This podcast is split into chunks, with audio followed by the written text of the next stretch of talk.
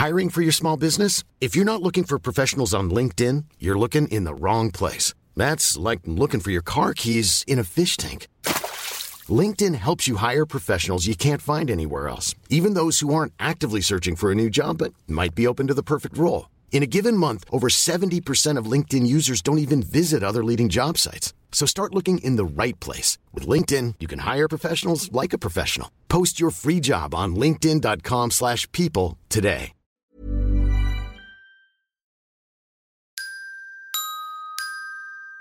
Microsoft. Mesdames et messieurs, êtes-vous prêts pour la bagarre? C'est qui le plus fort? Euh, L'hippopotame ou l'éléphant? Non, quand même- L'hippopotame, c'est quand même très très fort. Pas de coup bas, pas d'entourloupe, je veux un combat propre. C'est compris? Bonjour et bienvenue dans C'est qui plus fort, le podcast de la bagarre. Aujourd'hui, c'était pour cet épisode spécial en public, vous avez décidé, oui, vous, vous, puisqu'on vous a, laissé choisir sur internet que euh, le combat du jour opposerait David Bowie et Freddie Mercury. Un, crève-cœur pour beaucoup de monde. hein. Je pense que si on avait fait Patrick Bruel contre Garou, euh, peut-être que ça aurait été moins difficile de choisir, je ne sais pas. Euh, David Bowie contre Freddie Mercury, choc de deux stars du rock anglais, devenus des icônes absolues de la culture pop, des centaines de millions d'albums vendus, sans doute autant de spectateurs pour venir les idolâtrer dans les concerts toujours plus fous. Bowie et Mercury, l'incarnation parfaite de l'expression bigger than life, des personnalités tellement immenses que le monde en aura fait des sortes de demi-dieux qui dépassent très largement le cadre de leur musique. Pour arbitrer le combat, j'ai réussi à trouver quelqu'un qui aime pile poil autant l'un que l'autre. Max Vesnard.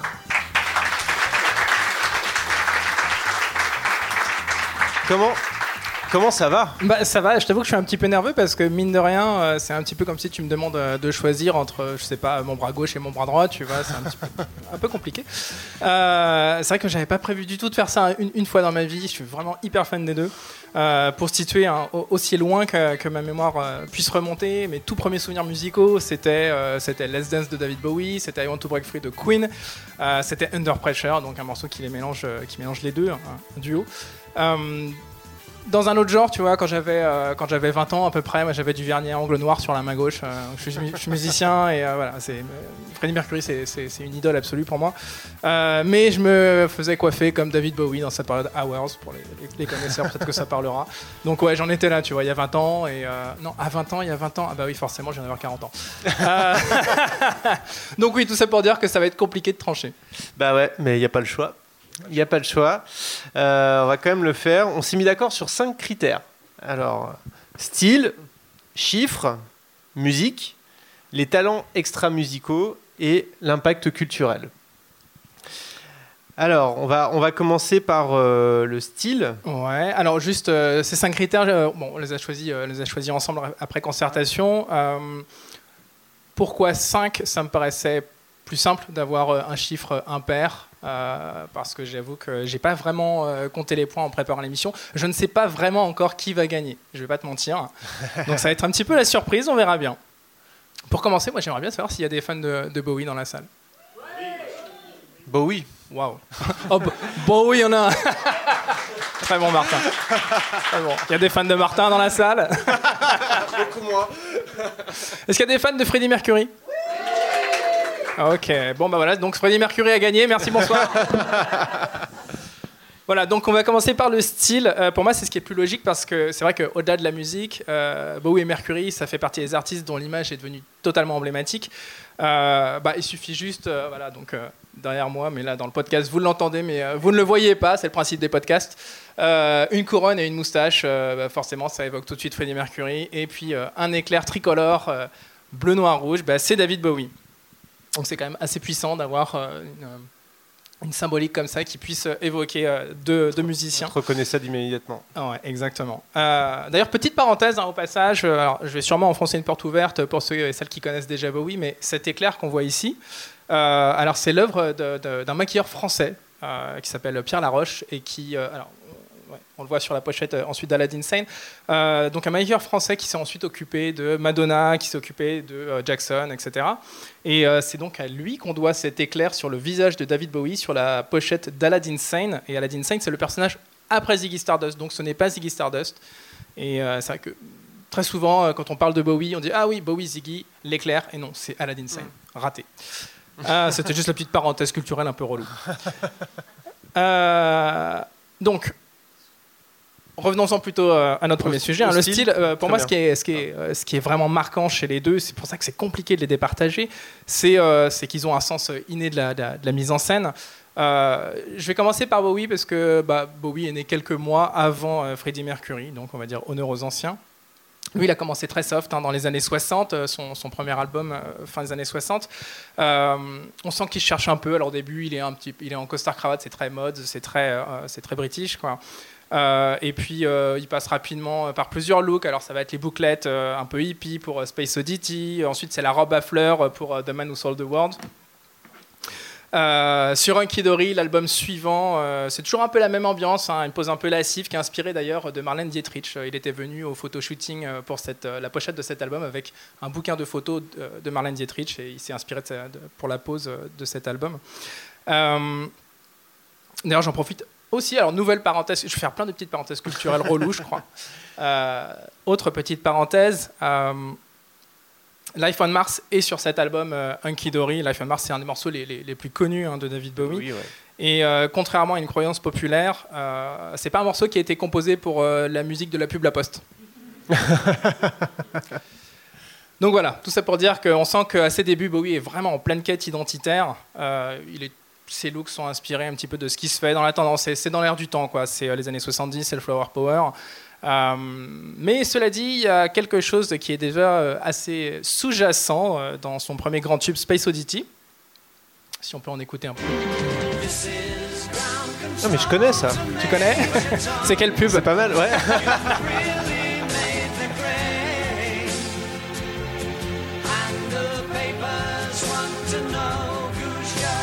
Donc euh, sur Space Oddity, Bowie jette le- les aventures de Major Tom, c'est un cosmonaute un peu paumé, hein, qui va d'ailleurs mal tourner, il va finir junkie, euh, ça va être très compliqué pour lui. Euh, c'est un personnage que Bowie ressort plein de fois dans sa carrière, dans ses chansons, et euh, c'est même le personnage qui ouvre le clip de Black Star en 2015. Euh, Black Star étant le premier single du, du dernier album de Bowie. Son en gros, dernier, hein, voilà, dernier son single qu'il a jamais single. sorti, non? Euh, c'est l'avant-dernier, si je dis pas de bêtises, Euh, où il annonce euh, donc euh, voilà un petit peu à, à sa façon que bah euh, il n'est pas un extraterrestre, hein, contrairement à tout ce qu'on pouvait penser de lui. Euh, Bowie n'est pas un extraterrestre et il n'est pas immortel malheureusement.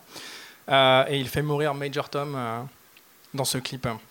Alors si je parle de tout ça, tu vois, c'est parce que Major Tom il préfigure justement toute une famille d'anti-héros qui va en quelque sorte euh, ou plutôt c'est des anti-héros qui vont devenir les marionnettes littéralement de David Bowie.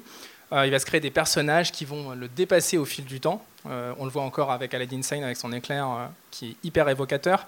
Le plus connu de ces personnages, cela dit, ça reste Ziggy Stardust, hein, qui lui arrive sur Terre en 1972.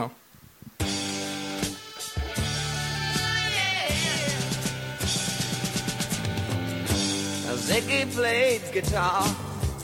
C'est bon, il a dit Ziggy, je pense qu'on peut le couper. Donc Ziggy, hein, c'est un extraterrestre androgyne, bisexuel, qui permet à Bowie de se mettre complètement à nu, euh, sans pour autant s'exposer directement. Donc on va entrer dans une phase euh, chez lui avec euh, plein d'alter ego. Euh, ça va durer quasiment 10 ans, donc euh, Aladdin Sane dont on a déjà parlé, il y a Halloween Jack aussi, c'est un personnage qui ressemble lui aussi un petit peu euh, à Ziggy Stardust, mais avec un patch euh, sur l'œil de pirate. Il y a le Thin White Duke euh, qui est le cocaïnomane euh, parfait des années 80, euh, plutôt fin 70. Euh, Il y a un Pyro aussi qui apparaît sur la vidéo de, de Ashes to Ashes. Voilà, plein de personnages qui vont porter sa musique, derrière lesquels bah, il peut se cacher plus ou moins discrètement pour s'exprimer de façon parfois limite limite. Euh, mais euh, voilà, ça lui sert vraiment de, support euh, créatif. Et puis, bon, à partir des années 80, euh, c'est euh, début de la période Let's Dance. Un de ses plus grands tubes.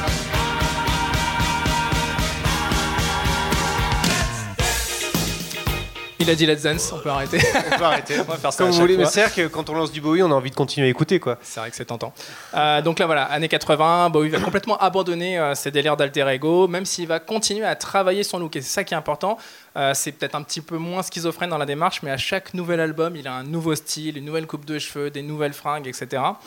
Et euh, cela dit, euh, tous ces looks ils sont hyper travaillés, mais c'est pas lui qui euh, les gère directement. Euh, disons qu'il donne des directions, mais il va se faire aider par des stars de la haute couture notamment. Euh, alors, je peux citer Alexander McQueen qui avait fait la, la, la redingote avec l'Union Jack, donc le drapeau anglais dans le dos, qui est sur la pochette de l'album Earthling, qui est sorti en 97, si ma mémoire est bonne. Euh, euh, Kansai Yamamoto aussi qui va travailler avec lui dans les années 70, etc. Euh, c'est difficile de tout résumer, tu vois, on va pas faire euh, le podcast uniquement sur les, couturiers, les couturières. Il y a eu Agnès B aussi, je crois, qui a, collaboré avec lui. On va pas faire le podcast que là-dessus, mais voilà, pour moi, ce qui, est important, ce qu'il faut garder en tête, c'est tous ces changements de ton, cette volonté constante que Bowie a eu de marquer les esprits à la fois avec sa musique et son look. Et euh, tout ça, c'est pas anodin en fait. C'est juste que Bowie, il a une formation musicale, mais il a aussi une formation euh, artistique qui vient du monde du théâtre.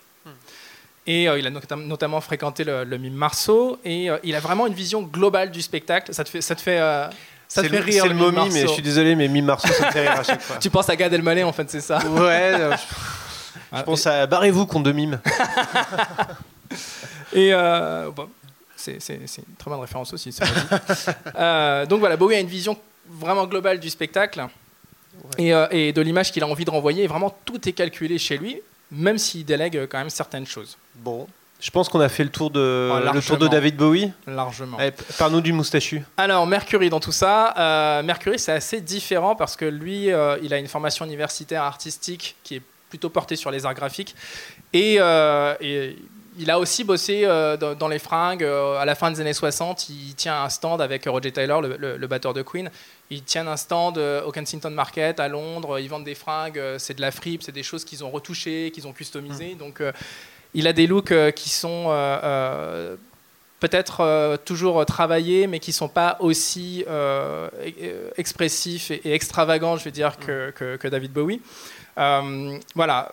Mercury est hyper inspiré euh, d'Hendrix, euh, d'où euh, les boas en fourrure voilà, au, au tout début de sa carrière avec Queen. Il est inspiré d'Elvis, il s'inspire des divas de Broadway, il est hyper fan de, de comédie musicale. Ça a parlé à certains et certaines ici, Mais je bien crois. sûr, tu dis Broadway. tu comédie sais. musicale, tout de suite, les yeux qui s'ouvrent. Ah non, moi tu me dis Broadway, c'est Java, mais. Ah, t'es, irrécupérable. T'es irrécupérable. Euh, et tout ça, ça se traduit par euh, voilà, des looks assez, assez cool, assez rigolos, assez étonnants, avec toujours beaucoup de, de pilosité apparente hein, chez Freddie Mercury. Euh, il a presque pas besoin de, de- de- de porter un haut parce qu'il a. Bon, bref, Il a naturellement. il, il- il était comme il était. Et cela dit, ça n'avait pas d'incidence directe sur sa musique. Tu vois, c'est des, c'est des- des looks très glam rock, très glitter, mais voilà, il n'y a pas de rapport entre son apparence et sa musique. Euh, pas direct, en tout cas, pas comme chez Bowie où il y a carrément des personas. Euh, on pourrait, on pourrait presque considérer, j'ai- j'aime bien euh, le- le- les délires aussi au- autour de Superman qu'il a eu, enfin bref. Euh, on pourrait presque considérer que Mercury c'est un peu l'alter ego de Farouk Bulsara. Donc Farouk Bulsara c'est le nom de Freddie Mercury dans la vraie vie. C'était un petit peu ça. Pour moi, c'est Freddie Mercury, c'est le personnage créé par Farouk Bulsara et c'est un personnage qui a vieilli, qui a évolué, euh, qui a changé de look, euh, qui reflétait plus ou moins la pensée euh, et la personnalité de Freddie Mercury. Mais je pense que c'était surtout pour lui une, façon de, de masquer. Il était légendairement timide, paraît-il.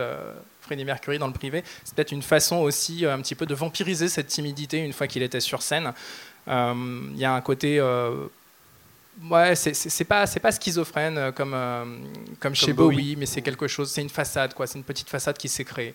Donc, Donc, finalement, chez lui, les looks, c'était, c'était pas si, euh, c'était pas le centre de tout.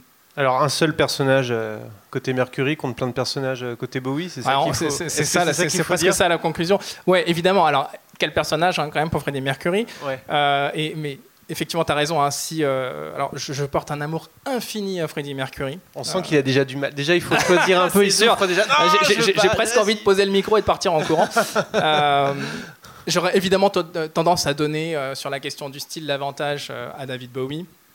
qui donc, encore une fois, a poussé beaucoup, beaucoup, beaucoup plus loin ce délire d'alter ego et euh, qui, qui, euh, vraiment euh, était euh, très, très partagé. Euh, moi, j'aime bien ce- ce- cette idée euh, de, euh, il se crée des, des nouvelles façades et des nouveaux personnages et des nouveaux univers à chaque album pour accompagner sa musique. Euh, là où Mercury, bah, il cherchait peut-être plus à mettre juste un filtre sur sa réalité et c'était mm, une façade pour la scène et point barre, quoi. Euh, alors. Évidemment, hein, je te dis ça. euh, bon, Bowie, il a quand même popularisé euh, le, le mulet orange fluo. Euh, Est-ce qu'on peut le pardonner? Je sais pas, j'ai rien contre le mulet, mais c'est vrai que ça m'embête un peu de lui donner un poids parce que, regarde, euh, je veux dire, Freddie Mercury, il avait un joli carré. Les, les mecs avec des carrés, c'est quand même cool, quoi. Donc, euh, mais bon, pour conclure là-dessus, euh, Mercury, la seconde moitié de sa carrière, surtout, qui- une carrière qui n'a malheureusement pas été très très longue, mais la seconde moitié de sa carrière, euh, c'était surtout euh, jean basket, le, le- le torse à l'air, euh, les poils en avant, et puis euh, voilà, il se contentait de ça. C'était pas, c'était stylé, hein, c'était rock'n'roll, mais c'est vrai que c'était pas hyper original. Donc, euh, je pense que là, on peut gravement, complètement donner l'avantage à Bowie. Bon, David Bowie euh, verse le premier sang. J'ai pas envie de compter les points, euh, mais je vais, te je vais les compter, on va tous le les compter, on va, on va tous t'aider. On va tous t'aider. hein. Bon, 1-0 pour euh, David Bowie. Alors euh, maintenant, on va passer à la bataille des chiffres, Oh là là. du concret, du dur, du. du Des millions. du pragmatique. Alors, on va commencer par les ventes, mais d'abord une précision. C'est des estimations, d'accord C'est des, c'est des chiffres littéralement stratosphériques que je vais vous sortir, mais euh, à cela dit, on n'est pas à 1 million ou à 10 millions près, vous allez voir, euh, dans, dans- dans ces hauteurs. Donc, euh, je vais commencer par Queen, qui officiellement a dépassé les 350 millions d'albums vendus dans le monde ce qui est un chiffre assez faramineux, surtout quand on compare à Bowie qui est à 150 millions. D'accord Alors, bien sûr, ça c'était à l'époque où les gens allaient encore dans des magasins pour acheter de la musique. Euh, ça, fait un peu, euh, ça fait un peu vieux gars, mais tu me diras, j'ai- précisé que j'avais j'avais 40 balais. Euh, ça fait un peu vieux gars de le dire, mais euh, c'est vrai que c'est- ça remonte. Et aujourd'hui, à l'époque où le streaming domine largement le marché, évidemment, ça devient de plus en plus compliqué à, à- à vérifier, dans la mesure aussi où chaque plateforme a sa propre façon de compter les, les- les vues, les écoutes, etc. Alors, je vais en prendre une qui est la, la plus populaire. On va prendre Spotify. Euh, Queen, c'est 36 millions d'abonnés sur Spotify. Bohemian Rhapsody, retenez bien ce chiffre 36 millions d'abonnés chaque mois euh, pour, euh, Queen. Bohemian Rhapsody, 1,1 milliard d'écoutes. C'est la chanson du XXe siècle la plus streamée actuellement. Mercury, sous son seul nom maintenant, c'est 1,9 million d'abonnés, avec une chanson qui s'appelle Living on My Own, qui elle culmine à 18 millions. D'accord? Donc je répète, Queen 36 millions, 1 milliard d'écoutes pour Bohemian Rhapsody, 1 million 9 d'abonnés pour Freddie Mercury, 18 millions d'écoutes. Bowie, on est à 14 millions d'abonnés. Donc on est quand même loin derrière. Ouais. C'est qui le plus fort, hein, tu vois? Moi, je prends des trucs Oui, euh, bêtes non, et méchants, juste là, des on- chiffres pour en faire parler. ah bah, 14 millions d'abonnés et Heroes, qui est son morceau numéro 1 sur Spotify, il est à 181 millions d'écoutes. 181 millions face à Bohemian Rhapsody, 1,1 milliard d'écoutes. Ouais, je vois que tu. bah oui, non, mais oui, Ah, oui. les euh, chiffres je- parlent d'eux-mêmes pour le coup, hein. ouais. Euh, si je prends les abonnés YouTube, Queen 11 millions, Mercury 617 000 seulement, et Bowie 850 000. Même pas, je crois que c'était 847 au dernier décompte. Alors, Donc- c'est bon. Est-ce qu'on va dire que c'est euh, Bowie contre euh, Queen ou Bowie contre euh, Mercury? Alors, c'est justement pour ça que je voulais pas du tout faire cette émission. Trop tard. C'est que c'est euh, évidemment hyper compliqué de parler de Mercury sans parler de Queen. Et euh, d'un autre côté, Mercury, il, euh, il a un rôle. euh, c'est le, le leader et c'est lui qui a composé le plus de morceaux au sein de Queen. Regarde, si on détaille un peu les albums studio, alors les, albums studio officiels, on en a 15 pour Queen, 27 pour Bowie, donc Bowie il a largement euh, Mm. gagné sur ce, sur ce terrain-là. Euh, sachant que Mercury a composé à peu près la moitié des chansons sur ces 15 albums Mhm. à la louche. hein. Donc ça fait à peu près 80 chansons. Euh, du côté de Bowie, c'est plus compliqué parce que généralement, il se fait aider de musiciens. Euh, il a des producteurs, il a des musiciens, il change aussi. Alors, il y a les personnages qui changent à chaque album, mais il y a aussi euh, les musiciens, les producteurs, les, gens, les ingénieurs du son, etc. etc. Il prend des, nouvelles équipes quasiment à chaque fois, ou en tout cas par période. Ce qui fait qu'il n'a jamais vraiment été tout seul, à part peut-être sur son premier album. Si je prends par exemple le cas de Heroes, je reviens encore à Heroes, qui est donc la chanson de, de, de Bowie la plus streamée euh, sur Spotify. Heroes, c'est une co-composition de Bowie avec Brian Eno et Robert Fripp. Euh, Robert Fripp, c'est celui qui vend des vêtements. c'est celui qui vendait des vêtements avec Freddie Mercury à Kensington. ok. à la Je vois qui c'est. Ouais, 60. je vois bien qui c'est. ouais. Très bon, j'aurais dû la noter, elle est bien celle-là. Euh, non, l'idée c'est que Bowie, son, son grand talent, c'est d'avoir toujours su s'entourer des bonnes personnes au bon moment, alors que bah, les mecs de Queen, ils étaient quatre, ils comptaient que sur eux-mêmes. Et euh, les, les- les- on va dire, la plupart des morceaux de Queen, c'était l'un des, l'un des quatre musiciens de Queen qui l'amenait aux autres, et les autres mettaient une petite touche dessus et point barre. Donc c'est vraiment des compositions euh, euh, très, très, euh, comment dire, très personnelles pour chacun. C'est- à mon avis, c'est ça la grande différence entre les deux. Et euh, d'ailleurs, c'est pour ça que Bowie s'est autorisé un- plein, plein, plein de, de duos avec plein d'artistes tout au long de sa carrière. Euh, là où finalement, bah, Freddie Mercury, il a fait deux vrais duos dans sa carrière. Il a fait un album qu'il a composé euh, pour une cantatrice euh, qui s'appelait Montserrat Caballé, et il a fait un duo avec. David Bowie Il n'y a pas. Ça suit pas. à fond, et Giorgio. Moroder. Et Mich non, non, non, pas Michel Sardou. Euh, et donc, comme je disais, euh, au sein de Queen, chacun amenait ses morceaux. Mercury a signé, la, alors c'est pas la plupart, mais il a signé une grande partie des hits de Queen. Euh, pour donner un, une petite ordre, un petit ordre d'idée, un We Are the Champions, Crazy Little Thing Called Love, Don't Stop Me Now, Killer Queen, tout ça, c'est lui. Il y a aussi une petite chansonnette qui s'appelle Bohemian Rhapsody, je crois. Je connais pas. Ouais, c'est ça. Donc ça, c'était son, sa- j'allais dire sa vie, son œuvre. En clair, chaque être humain euh, qui a foulé la Terre euh, depuis euh, 1971 à peu près a entendu au moins une fois dans sa vie un morceau de Freddie Mercury. Je, je suis pas sûr qu'on puisse en dire autant pour David Bowie. Je sais pas. de- Demandons au public. Est-ce que vous, est-ce que vous validez cette assertion? Non, je vois des, je vois des, des têtes, tu vois, qui font ouais, je dis pas. Bon, Bref. moi, je, je, je pense que c'est vrai. Je pense que c'est vrai. Ah, c'est Ouais. gentil de me soutenir. Euh, bah, on, on va prendre l'exemple de Under Pressure justement. Under Pressure, c'est euh, un morceau donc, qui euh, est le, le- le seul duo officiel qui a été entendu entre Bowie et Queen, et donc entre Bowie et Freddie Mercury, qui s'échangent le micro sur le titre. Ça vient d'une idée initiale de Mercury. C'est un morceau qui s'appelle Feel Like.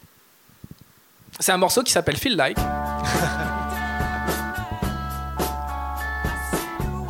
Ça vous évoque quelque chose? Ça me dit vaguement quelque chose, ouais. Ok. On enchaîne sur Under Pressure. Voilà.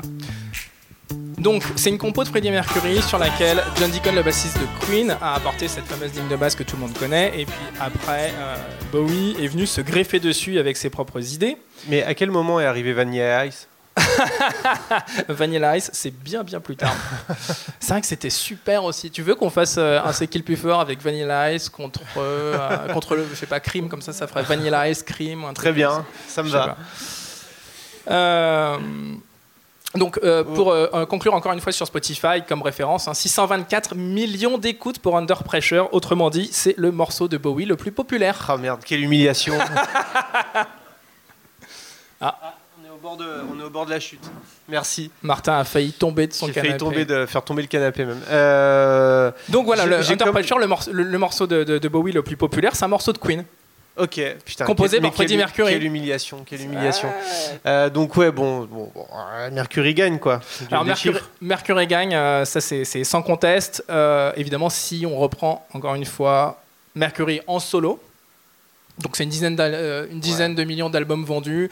Évidemment, là c'est Bowie qui gagne, mais, mais on Je va pense être. que ça aurait été injuste. euh. ça aurait été injuste, ne serait-ce que pour Bohemian Rhapsody. Éventuellement, t'aurais pu faire un prorata, tu vois, genre. euh, Ah, je suis pas, suis pas assez bon en maths pour des ça. chiffres, des chiffres de Queen, faire un, faire un ratio. On aurait dû faire un fichier Excel avec un PowerPoint. un fichier Excel. ouais. ouais. La vie est beaucoup plus belle quand on la casse Ah. dans des fichiers, dans des cases de fichiers Excel.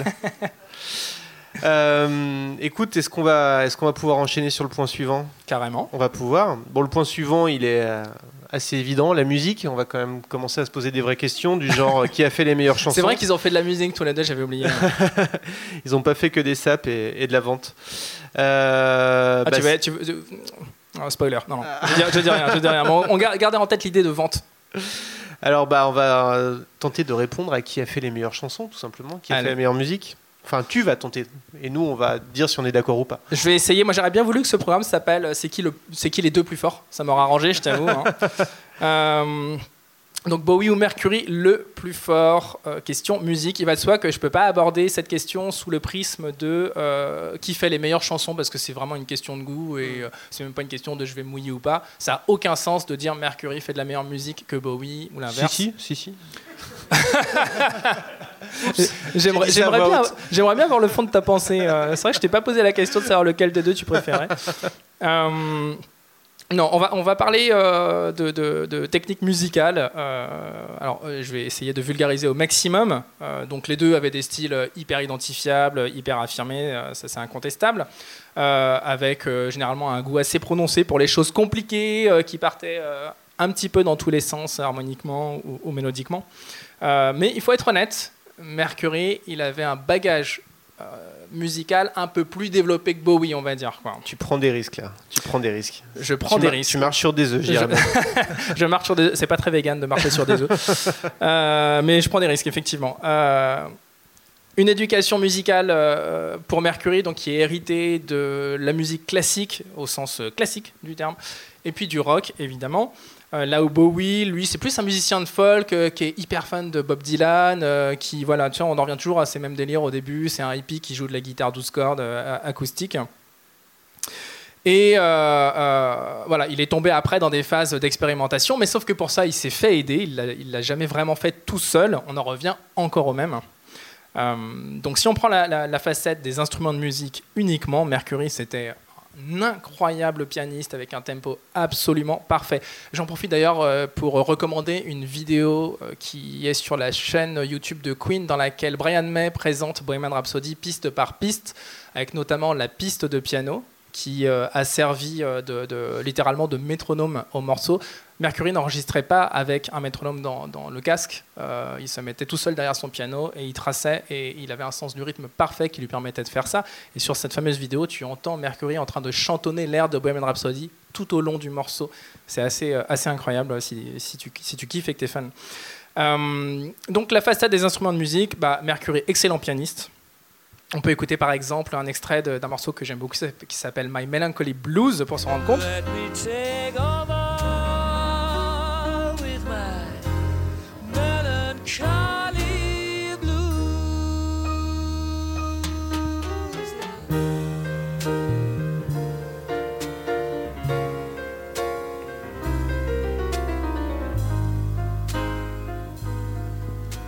C'est pas flagrant pour les gens qui écoutent le podcast, mais là on a sorti des verres de whisky, on est en train de fumer des cigares et tout.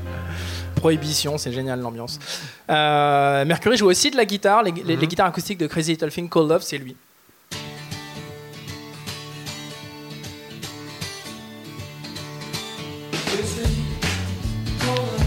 Alors, c'est pas un immense guitariste, hein, évidemment, euh, mais comme Bowie, tu vois, il savait faire le boulot, il faisait le minimum et ça fonctionnait, quoi. Et donc Bowie, justement, de son côté, lui, c'est quelques accords de guitare, euh, comme je disais, façon Bob Dylan. Euh, il jouait plutôt très bien du saxophone. Il jouait un peu de piano aussi. D'ailleurs, il a accompagné Iggy Pop sur une tournée, la tournée de, Ah oui. l'album Lust for Life. Il a accompagné Iggy Pop au chœur et au clavier. Mais voilà, c'est pas non plus, c'est pas son, son- son fort. Et encore une fois, il a beaucoup délégué pour mettre ses idées en forme. Donc plutôt avantage Mercury, non? Mais bon, on n'a pas encore parlé de voix. On n'a pas parlé de voix, effectivement. euh, et une fois de plus, je ne vais pas me mouiller. Désolé. On va le faire. Euh, on va pas les départager sur le timbre. Euh, toujours, j'en reviens à ça, c'est une question de goût, même si on sait tous que Mercury a la plus belle voix de l'histoire de l'humanité. En revanche, sur ce qui est de la tessiture, c'est-à-dire l'étendue de la voix, du grave à l'aigu, euh, même si Bowie descend un peu plus bas que, que, euh, Mercury, et pour la petite anecdote, c'est un point culturel. Euh, pour la petite anecdote, quand Queen a dû jouer Under Pressure sur scène, donc le- leur duo avec Bowie, ils ont descendu un petit peu la tonalité du morceau pour que Mercury puisse assumer aussi les parties de voix de Bowie qui étaient plus basses que son registre. Donc, non, ils ont monté pardon, le- le- le- la tonalité. Euh, donc, euh, la tessiture, Bowie descend plus bas, Mercury va plus haut. Euh, cela dit, alors, on peut s'écouter euh, un extrait de Life on Mars de Bowie.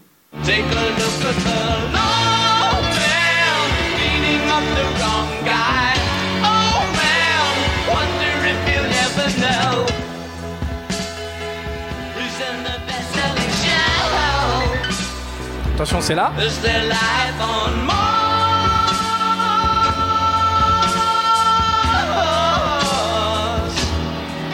Voilà, c'est quand même hyper admirable. C'était au début de sa carrière. hein, je reviens à, à Hunky Dory. Mais on est quand même très très non c'est toujours pas la pub la poste. On est encore très très loin des performances complètement folles de Mercury, genre ça.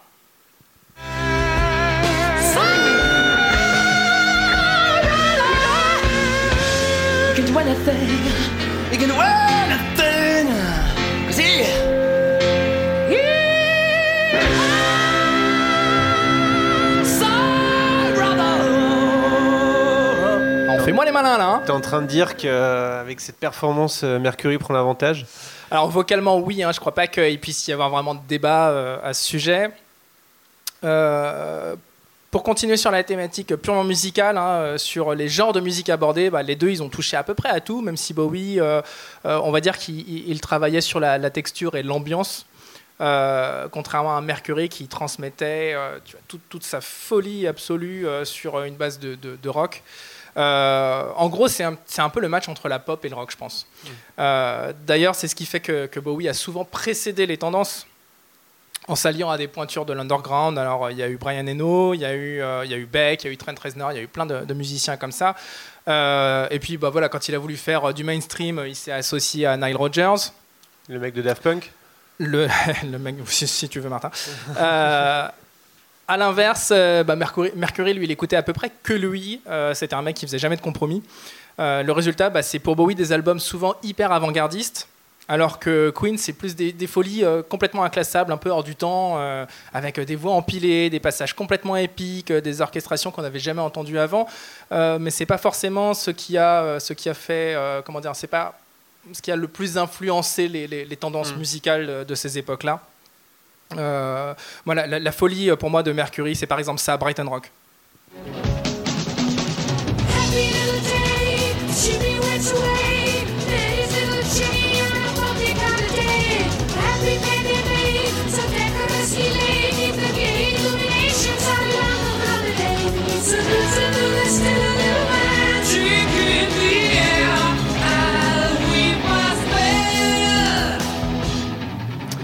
Il y a aussi euh, voilà, un, autre exemple, Somebody to Love. Là, c'est en blanc, ambiance euh, gospel.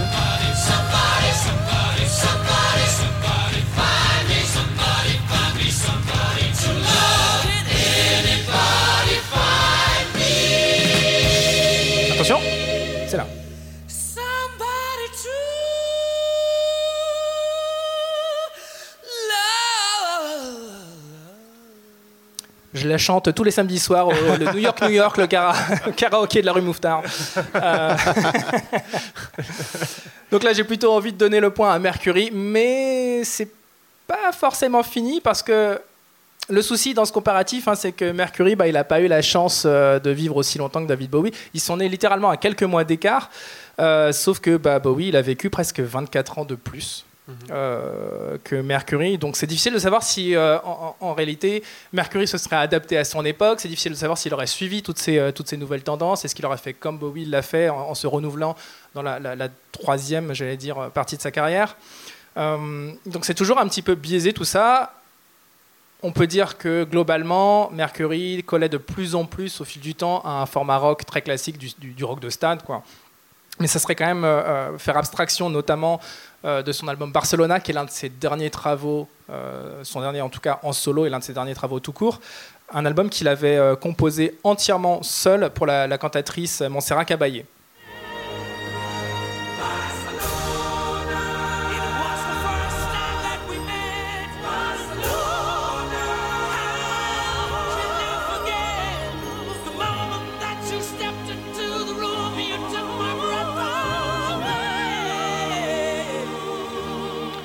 Donc voilà, un album qu'il a composé. euh, c'est un, délire complet cet album, une sorte de, mélange de vrai opéra euh, avec euh, de, on va dire du rock, rock pop.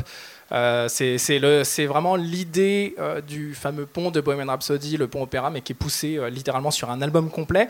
Tout ça pour dire, bah, à mon avis, il était là à se dire, moi je chante avec la plus grande cantatrice du monde, vous allez faire quoi? Et ben, en- eh ben, je suis Bono et je chante avec Pavarotti. et ouais. Alors Bono, Bono, Bono, non, je connais pas. Et donc on fait quoi alors? Euh, nous, euh, bah, on va arrêter de se mentir. Il n'y a pas une seule session de karaoké dans l'histoire de l'humanité qui soit pas finie sur ça. Alors, tu sais très bien que c'est faux. Tu, tu sais quelle est la dernière chanson des, sessions- des sessions de karaoké? Les lacs du Connemara Quelle honte, tu sais. mais quelle indignité, Martin, quelle indignité. Non, pas du tout. Là, franchement, musicalement, moi, j'ai envie de dire que c'est Mercury qui gagne. Ok. C'est toi, c'est toi qui décides, c'est toi qui en assume les conséquences. Mais attends, euh, attends, c'est Ah, c'est- pas, encore fini. c'est pas, fini. fini. Je sais, je sais. Alors, on va parler de, on va parler de, en dehors de la musique du coup. En dehors de la musique, euh, bah là c'est pas compliqué, ça va aller très très vite. Mhm. Euh, Bowie, il a une carrière au cinéma qui parle d'elle-même. Euh, Furio, euh, euh, The, Man Who Fall, euh, The Man Who Fall to Earth, Le Prestige, Dark Crystal, Zoolander aussi, sa meilleure apparition au cinéma. Qu'il y a des gens qui rient parce que c'est des connaisseurs.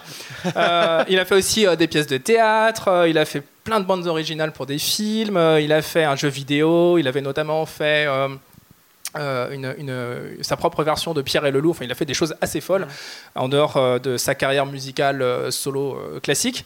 Euh, c'est aussi le premier artiste, et c'est là où je vous ai tout à l'heure de garder en mémoire l'histoire des ventes. C'est le premier artiste à avoir été coté en bourse. Euh, c'est le premier artiste à avoir lancé une banque en ligne. Euh, c'est le premier artiste à avoir sorti un single et ensuite un album entier sur Internet. C'est le moment où tu es censé dire Internet. Non, j'allais dire Michel Polnareff, mais. ok. Mm. Ah, notre- no- Ah, notre c'était pas pionnier à nous. Minitel lui plus? Ah. Minitel, ouais, Ouais. mais bon, ouais. c'est un pionnier d'internet aussi. Ouais. Euh, donc voilà, Bowie, lui, il était vraiment partout avant tout le monde. Euh, et euh, encore une fois, Mercury, lui, il n'a pas eu sa diversité, mais de toute façon, j'imagine que ses problèmes de santé ont fait que bah, dans sa- la seconde partie de sa carrière, il s'est concentré quand même sur l'essentiel qui était pour lui la musique. Euh, et puis de toute façon, comme il a malheureusement disparu avant la démocratisation d'Internet, c'est impossible de savoir s'il aurait profité de, de tous ces, ces nouveaux formats ou pas. Euh, et puis il y a aussi autre chose, c'est que il, euh, c'est pas du tout flagrant quand on voit euh, comment comment il se comportait sur scène, mais c'est quelqu'un qui détestait son image, Mm. euh, qui, est, qui était excessivement réservé et secret. Et je suis pas certain que le cinéma c'était son délire. Un petit détail. tout- de même, hein, pour, pour conclure sur ce truc-là, je, je vois que tu souris parce que tu sais de quoi je vais parler, mais le film Bohemian Rhapsody, Là, c'est partagé entre, aimé. entre le rire gêné et le silence encore plus gênant.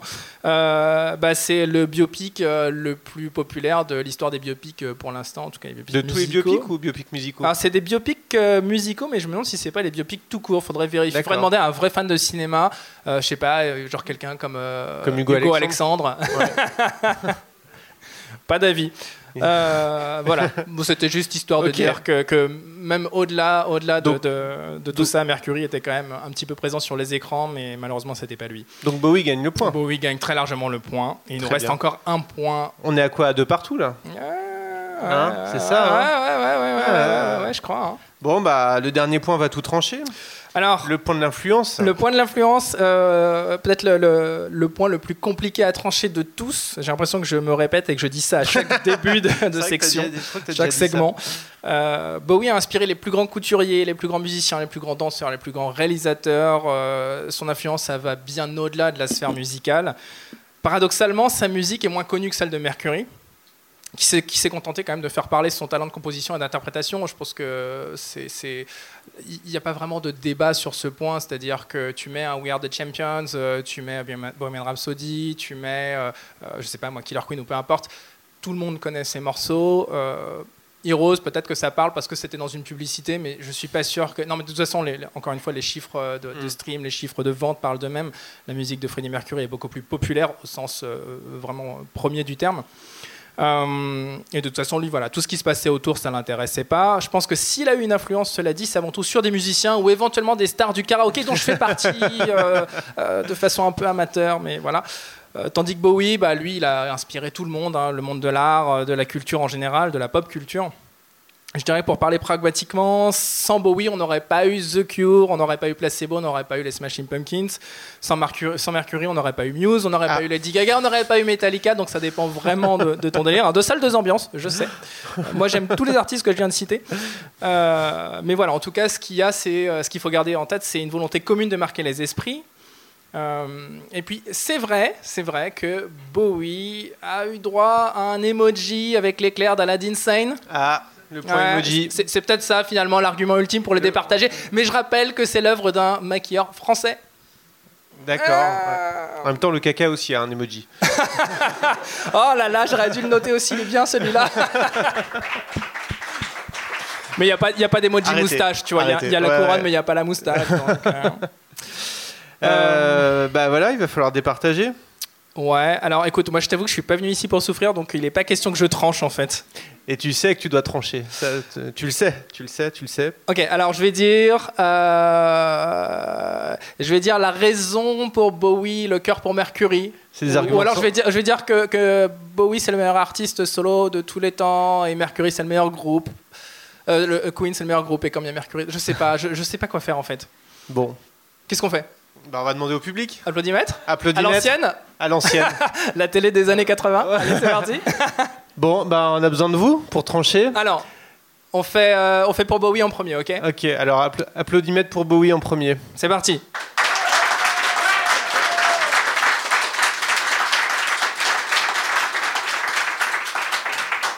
Bon. Et maintenant, Freddie Mercury. Ah, vous me rendez tellement heureux.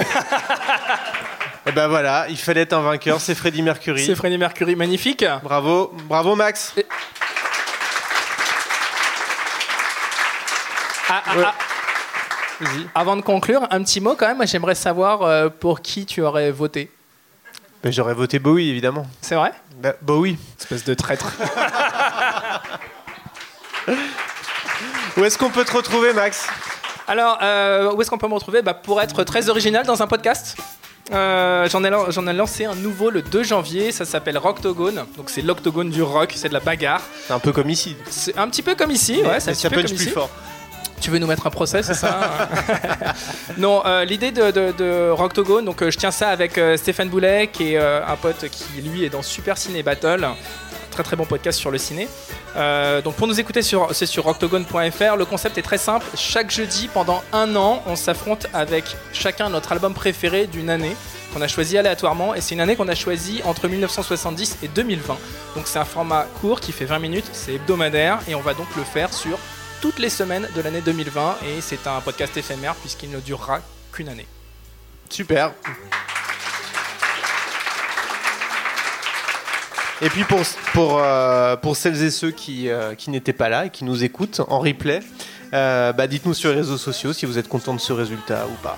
On sera, on sera content d'en reparler avec vous. Vous êtes content Merci public.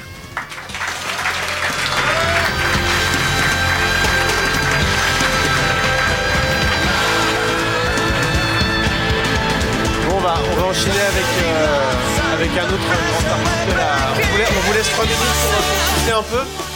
Dans 3 minutes, on enchaîne avec un autre grand nom de la musique. Vous l'attendez tous. Il s'appelle Michel, il s'appelle Sardou, il s'appelle.